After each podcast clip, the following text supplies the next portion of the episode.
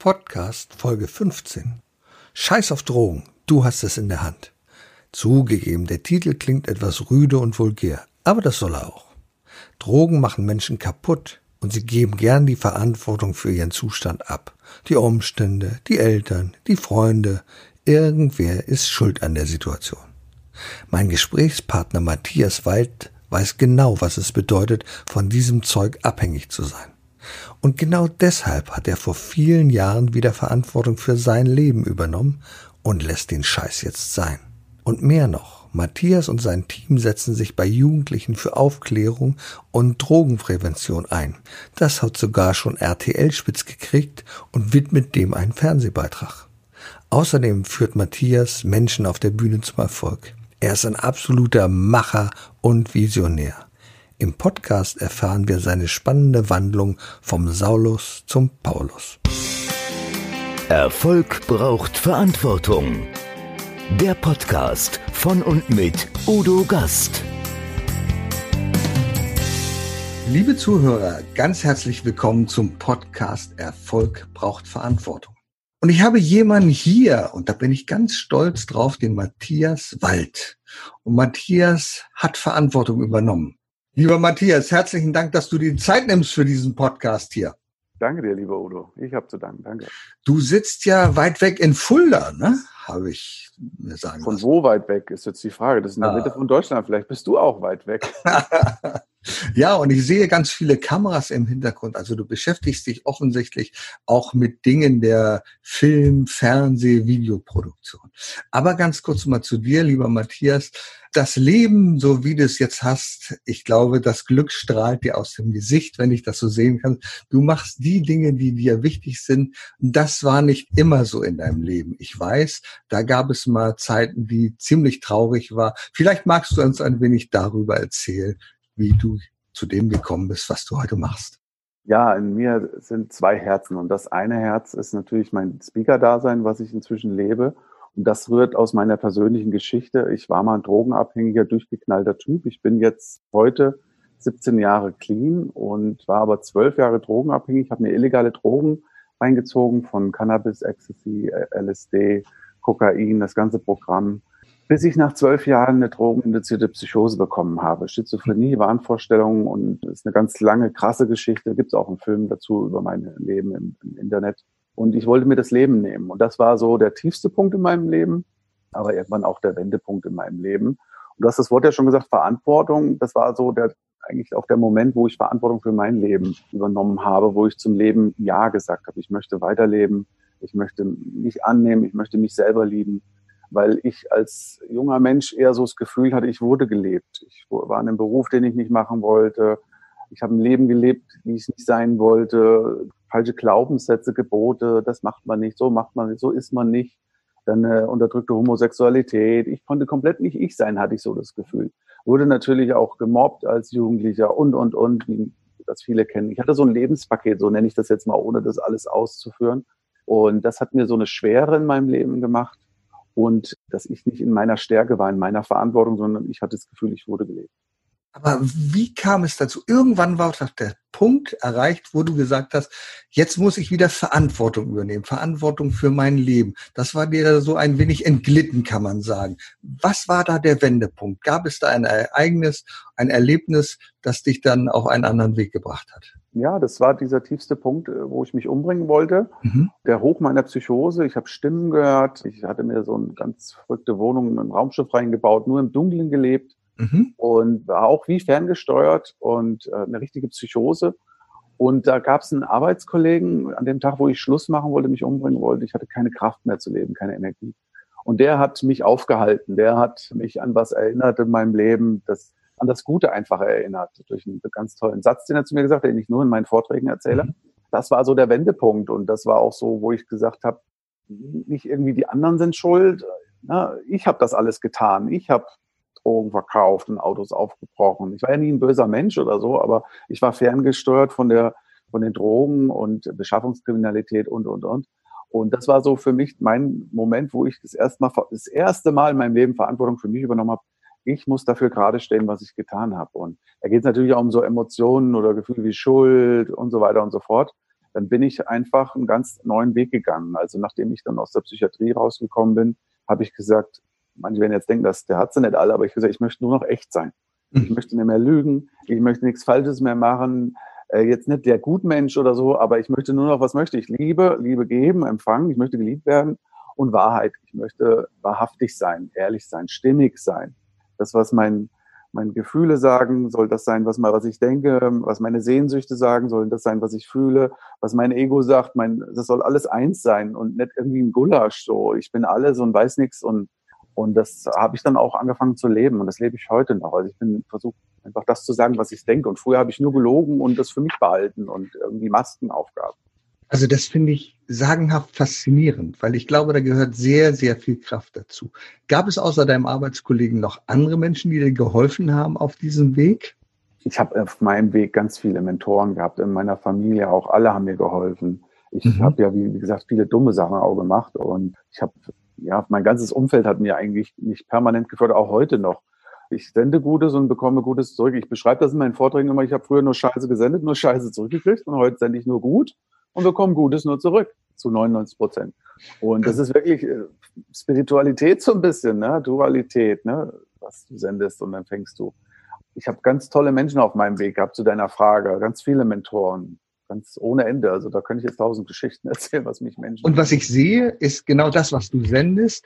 Du hast ja auch ein Sendungsbewusstsein entwickelt, kann man sagen, denn du sprichst vor Eltern, du sprichst vor Schülern. Du weißt, welche Problematik es gibt, wenn man sich mit Drogen beschäftigt. Und da machst du ganz viel Prävention. Ist das richtig?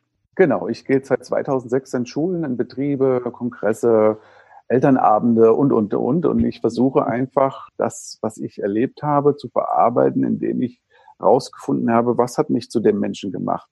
Warum bin ich süchtig geworden? Hm. Was ist da biochemisch in mir, Dopamine und so passiert? Warum habe ich da Glücksgefühle versucht, mit anderen Substanzen zu erzeugen? Wie komme ich in meine Stärke, in mein Selbstbewusstsein, also Selbstermächtigung? Da sind wir wieder bei Verantwortung. Verantwortung für mich, meine, die Macht über mich selber haben und mhm. meine Gedanken und meine Gefühle. Das ist emotionale Intelligenz. Gefühle erkennen, sie benennen und sie handhaben. Das ist der Schlüssel dazu, weil dann triggert dich nichts mehr oder wenig, also nichts triggern, das wäre jetzt übertrieben, aber dann triggert dich wenig und du bist Herr deiner Sinne, deiner Gefühle. Und wenn, ich sage immer, wenn du ein Mensch bist, gerade die jungen Menschen, die kann man noch, die sind noch so unverdorben zu uns, im Gegensatz zu uns Erwachsenen. Weil die jungen Menschen, die kannst du noch so schön formen, da kannst du noch Impulse toll setzen und geben. Und wenn ich denen sage, wenn, wenn ich denen sage, du, wenn du einen Traum hast, eine Vision, dann leb dich, leb deinen Traum, deine Vision. Heute ist ja alles möglich. Und wenn du deinen Weg, deinen eigenen Weg gehst, in deiner eigenen Kraft, in deiner eigenen Stärke, dann haben Drogen keinen Platz in deinem Leben. Heute gehe ich nur noch meinen Weg geradeaus, meine Ziele, was ich so, ich setze mir alle halbe Jahr, alle drei Jahre, fünf Jahre immer neue Ziele, bup, bup, bup. Und da haben Drogen keinen Platz bin da viel zu fokussiert und, und da kommen die Dopamine und der Spaß und die Freude über das, was ich so tue, die kommen von allein. Da, ich könnte mich jetzt nicht zuballern, da, ich muss klar sein, ne? verstehst du? Ja, ja. als junger Mensch wollte ich einfach betäuben, sedieren, wegblenden, vernebeln, äh, nicht ich sein, nicht im Hier und Jetzt sein. Also das Hier und Jetzt Bewusstsein ist für mich ganz wichtig, der Moment, der Moment, wo wir jetzt hier sind. Und das, das, da ist die Kraft, da ist die Stärke. Also, also du hörst da ist auch ein bisschen mhm. Spiritualität ja, mit dabei, ja. aber da bin ich immer vorsichtig, wie ich das sende. Aber die sind trotzdem offen, die Jugendlichen dafür. Und auch Erwachsene. Wenn ich die daran erinnere, sich selber zu lieben, wer, wer redet schon über die Liebe? Also ganz genau. Und da spüre ich bei dir nicht nur diesen Prozess, sondern diese Tiefe, die dahinter steht. Du bist der Sache auf den Grund gegangen, denn du sagst ja, ich wollte einfach wissen, was ist denn da passiert? Welche Mechanismen waren da Zugang? Du sprichst von Dopamin. Also das sind so solch, solche Dinge, da machen sich ja die Leute gar keine Gedanken drüber, welche äh, biochemischen Prozesse da in unserem Körper sich abspielen, die uns dann eigentlich fast zwangsläufig auf diesen Weg führen, wenn wir ihn einmal gegangen sind. Und das hast du äh, so wunderbar überwunden. Und du hast ja auch eine Foundation gegründet. Es gibt ja eine Geschichte, die den Älteren von uns immer noch bekannt ist, die Christiane F.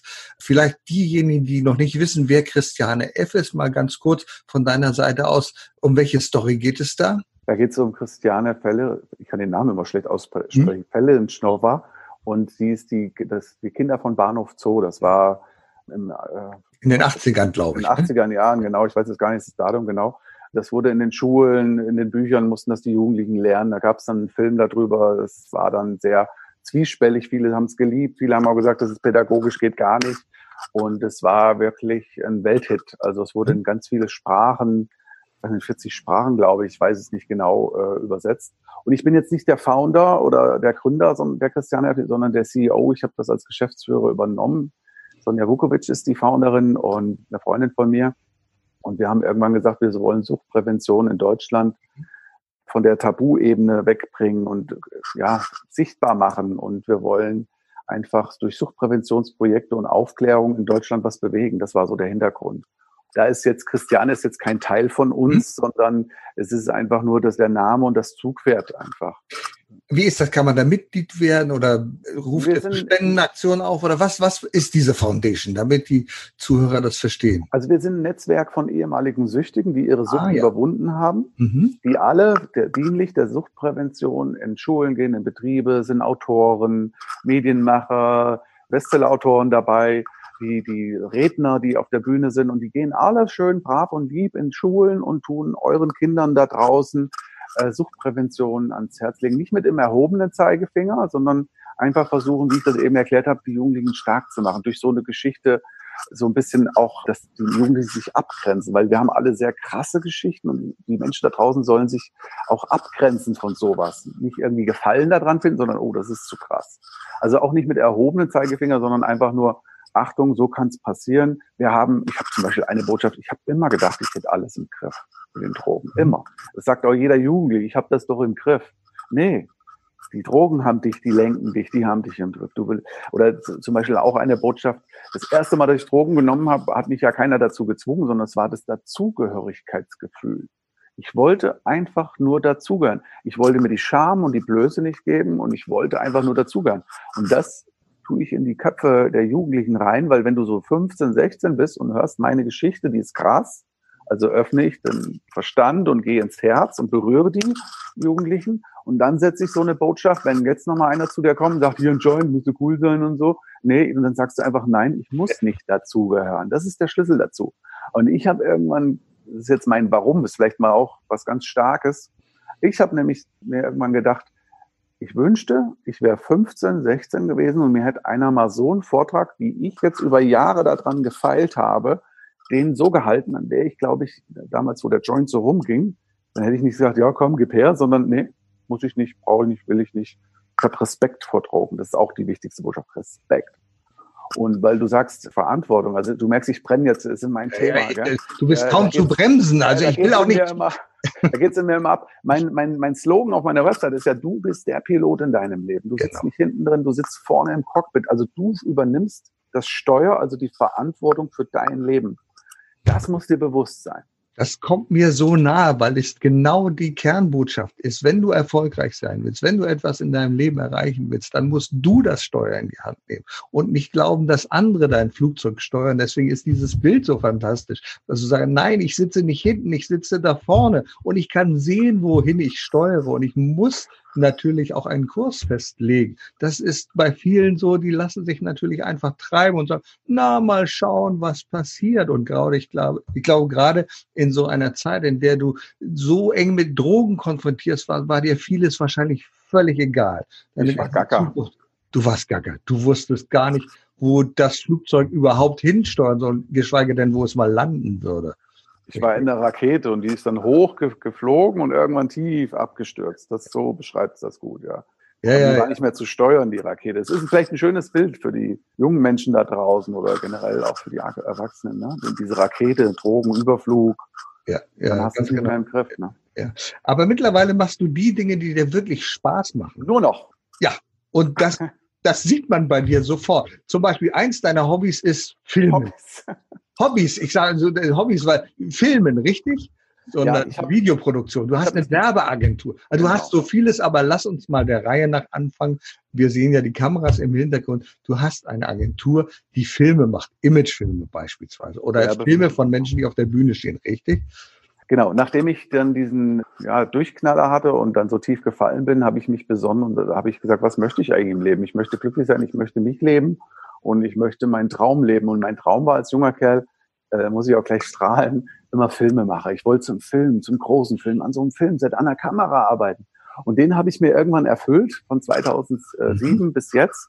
Habe als Filmemacher angefangen, die ersten kleinen Imagefilmchen, so ganz süß und goldig gemacht, äh, bis heute Werbefilme für Konzerne, EB fürs Fernsehen habe ich schon gemacht, also äh, Kurzfilme ganz aufwendig im Filmbereich, so das ist so mein Baby, da komme ich her. Und dann habe ich irgendwann, wie gesagt, 2007 die Agentur gegründet, habe jetzt fünf Mitarbeiter für jedes Thema was so ein Unternehmer braucht, einen Experten. Aber ich bin so Film, Foto, Foto habe ich irgendwann dazu adaptiert, weil es nah beieinander ist und ich so ein visueller Typ bin, dass das so was Visuelles, wenn was so perfekt ist. Mhm.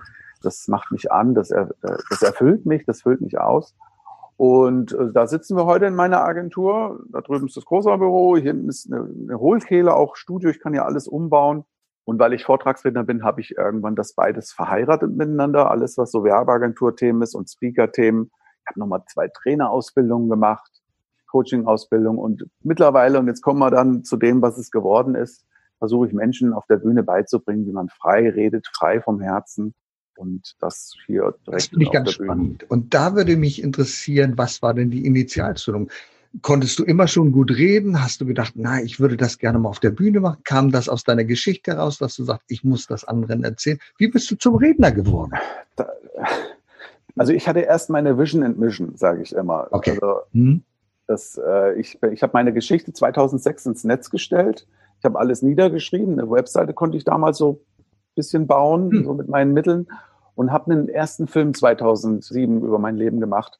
Kurzfilm mit meinen Mitteln, da war schon ganz professionell, also was heißt was professionell im Vergleich zu heute nicht, aber es war schon schön gemacht. Es war schon sehr emotional und alles. Und das hatte ich ins Netz gestellt. Und das werde ich nie vergessen. Dann hat mich eine Drogenberatungsstelle in Warendorf gefunden und die hat ein Kino gemietet und hat dann Polizei, Lehrer, Pädagogen, alle möglichen, das ganze Kino voll gemacht und mich bestellt, kannst du mal einen Vortrag halten über deine Geschichte? Und ich so, ja, Halt ich habe gesagt, ja komm, mache ich. Ne, ja, irgendwie hat es mir auch so das Gefühl gegeben, jetzt macht das Ganze irgendwie Sinn. Ich kann Sinn stiften. Vielleicht bringt es irgendjemandem was. Und das war eine krasse Initialzündung. An dem Tag habe ich ganz viel über Speaking gelernt. Erstmal, weil ich war total aufgeregt und ich habe die Leute irgendwie nur runtergezogen. Erstmal mit meiner Geschichte. Ich habe sie betroffen gemacht, ich habe sie getroffen ins Herz und dann haben die geheult alle den ganzen Tag, also den ganzen Tag, kam nach vorne und ich so, und ich kam aus der Psychiatrie, mir ging's gut. Ich so, was haben die denn jetzt hier alle, ne? Da habe ich erstmal gecheckt, dass da hinten auch noch was Positives kommen muss. Ich kann die nicht so entlassen hier. Und so habe ich meine Learnings die ersten fünf, sechs Jahre gehabt, ohne Coaching, ohne alles und auch immer freie Rede, freie Rede. Und da habe ich mich im positiven Sinne abgearbeitet. Und dann Jugendlichen, dann haben die mich in Schulen rumgereicht dann ging das mhm. in Schulen los. Dann ging das so ein Fachkongress. Können Sie da mal Ihre Geschichte erzählen? Und Geschichte, Geschichte, Geschichte. Und das war irgendwann ein Selbstläufer, ehrlich gesagt, weil die haben sich auch immer bedankt. Endlich erzählt uns mal einer die Geschichte von der anderen Seite her. Weil ich war immer sehr ehrlich und direkt und habe alles ohne zu überprüfen erzählt. Und äh, dann ging das seinen Weg. Und dann irgendwann bin ich Rhetorikschule. Ich war bei den Toastmasters. Ich habe eigentlich auch ganz viel durch, was viele Redner so, denke ich mal, als Erfahrung haben, Experience jetzt GSA auch vor einem Jahr ungefähr. Und also German Speakers Association. Da Achso, Entschuldigung, ja, für die, die es nicht Ja, ja, ja. German Beste Speakers Entscheidung, ja. geiler, geiler Verba Verbund oder Verein, mhm. Verband, Entschuldigung, Verband. Mhm. Und ja, immer weitermachen. Ich meine, ich mache das jetzt 14 Jahre auf der Bühne und trotzdem immer weiter, weiter, weiter. Also ich bin jetzt so ein Mensch, ich kann eine Stunde, anderthalb reden, man merkt es vielleicht schon, so immer reden. reden. durchaus.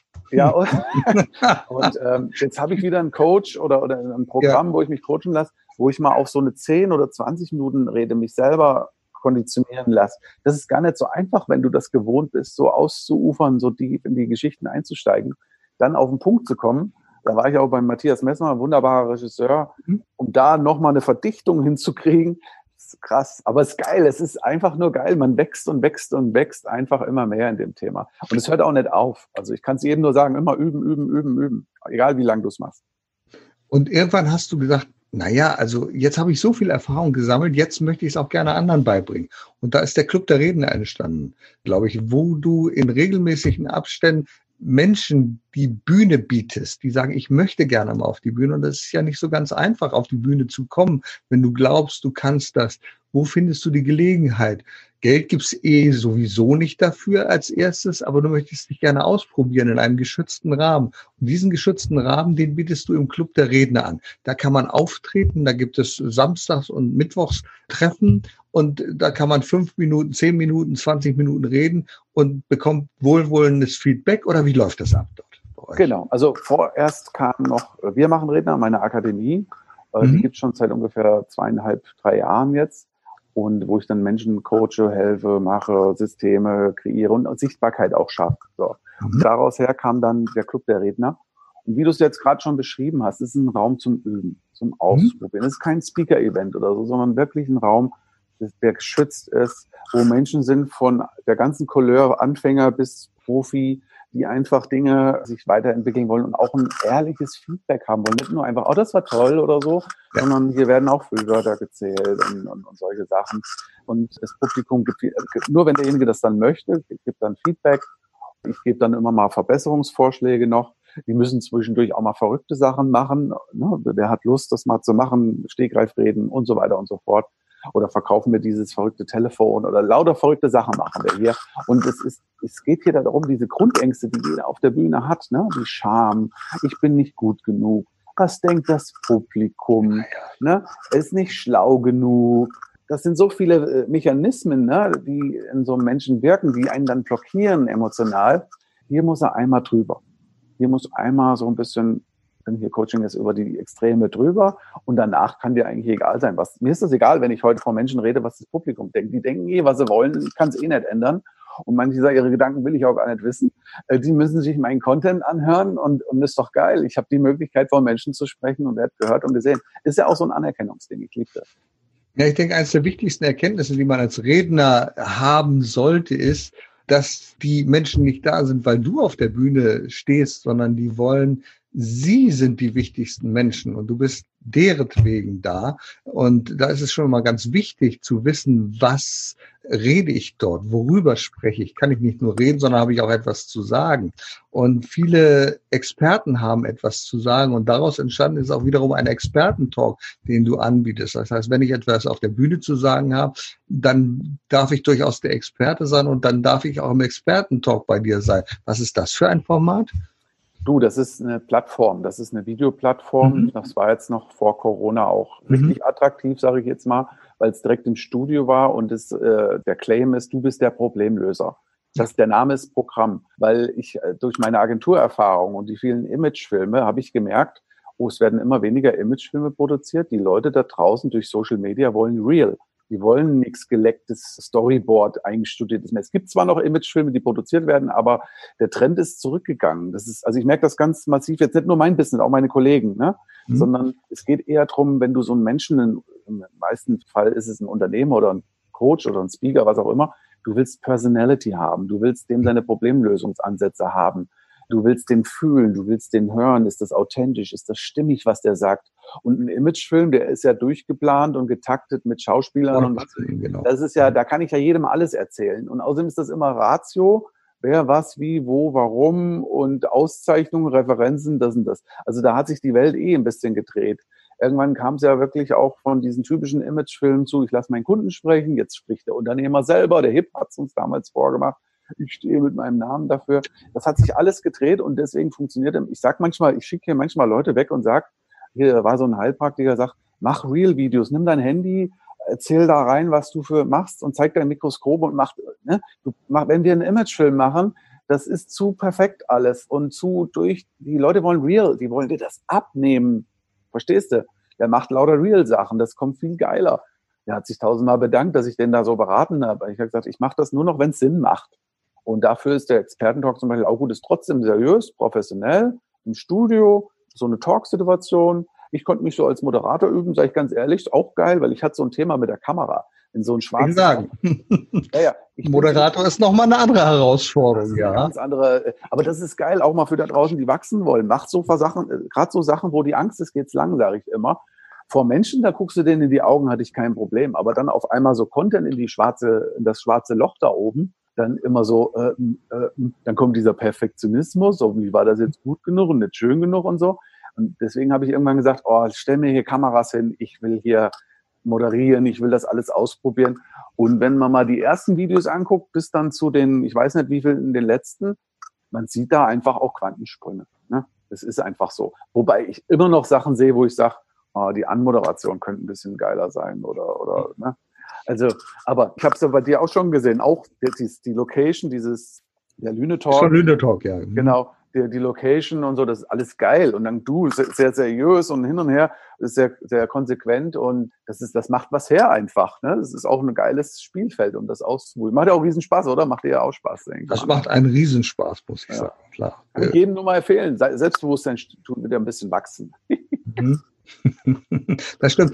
Diese Experten-Talks, wo strahlst du die aus? Gibt es die irgendwo zu sehen? Sind die für die Experten selber auf deren Internetseite oder wo kann man das sehen? Genau, ich habe natürlich Vermarktung, vermarktungstechnisch auch alle Tricks drauf mit einem Siegel, der hat gesagt und so. Hm.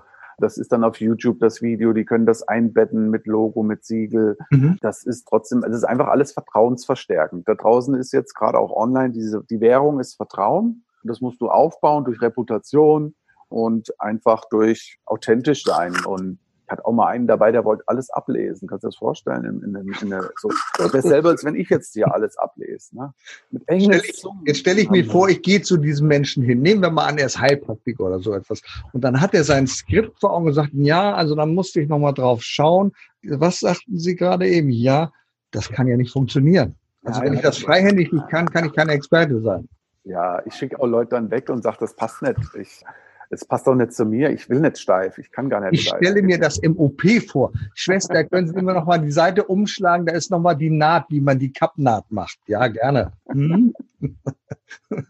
So jetzt gehst du aber alle meine Sachen durch, ja? Hoffentlich machst du jetzt alles durch, weil dann brauchen wir noch eine Stunde. Ah, nein, nein, wir machen nicht so viel. Wir sind ja bei dem letzten, jetzt geht das Ganze auch ins Schriftliche. Also das, was du äh, Video machst, ne, in Sprache, das machst du auch schriftlich. Du hast einen Verlag. Meine Güte, was hast du denn eigentlich nicht? Du, das ist, äh, der, der Name sagt schon, Ego-Marketing. Das ist wirklich ja. um eigene Sachen Ego-Marketing. Also Selbstverlag sozusagen. Mhm. Ja, das ist einfach marketingtechnisch. Mhm. Ja, irgendwann brauchst du das.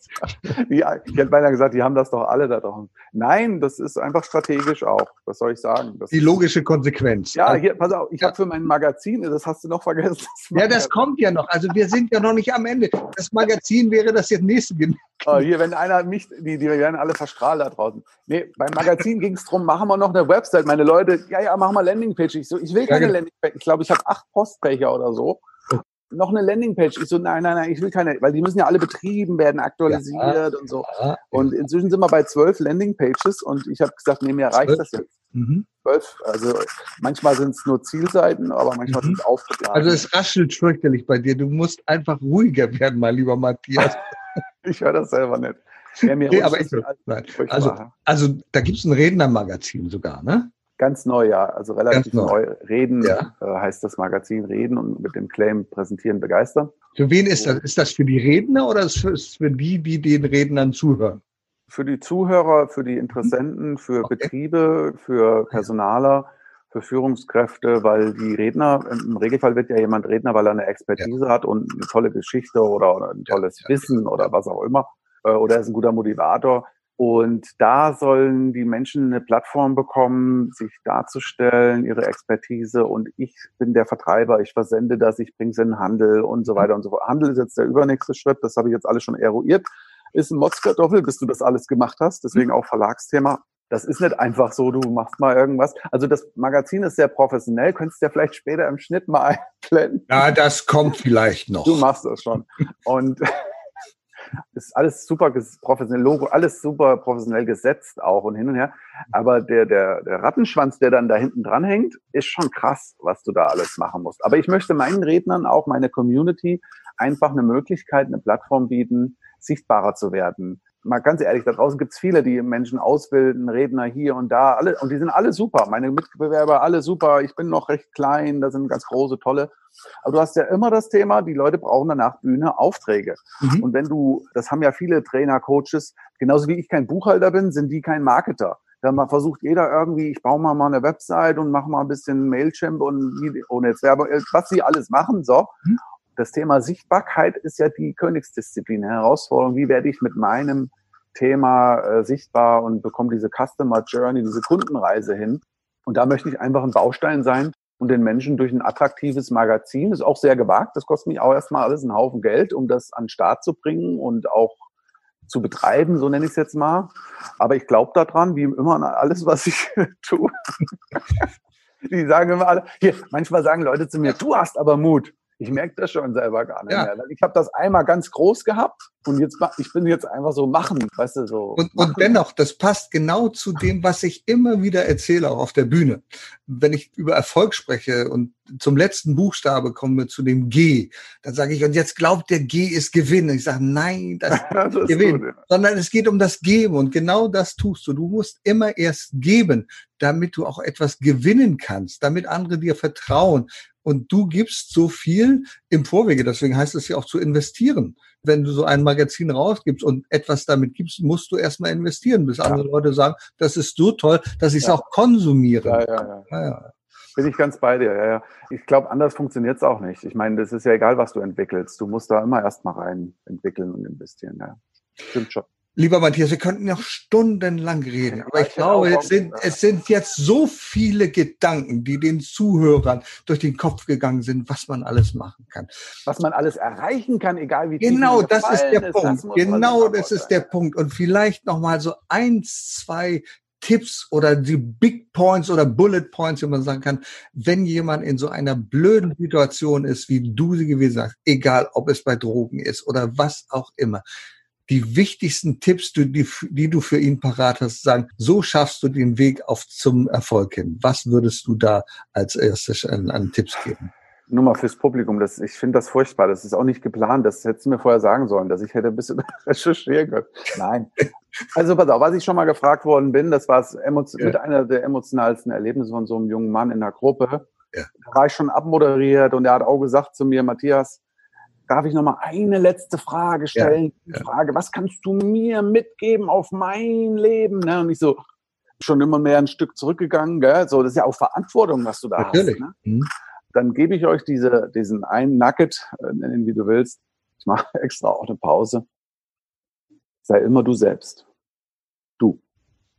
Verbieg dich nicht. Immer du selbst. Das zweite vielleicht, ich habe hart daran arbeiten müssen, echt zu sein, ne? hinter mir zu stehen.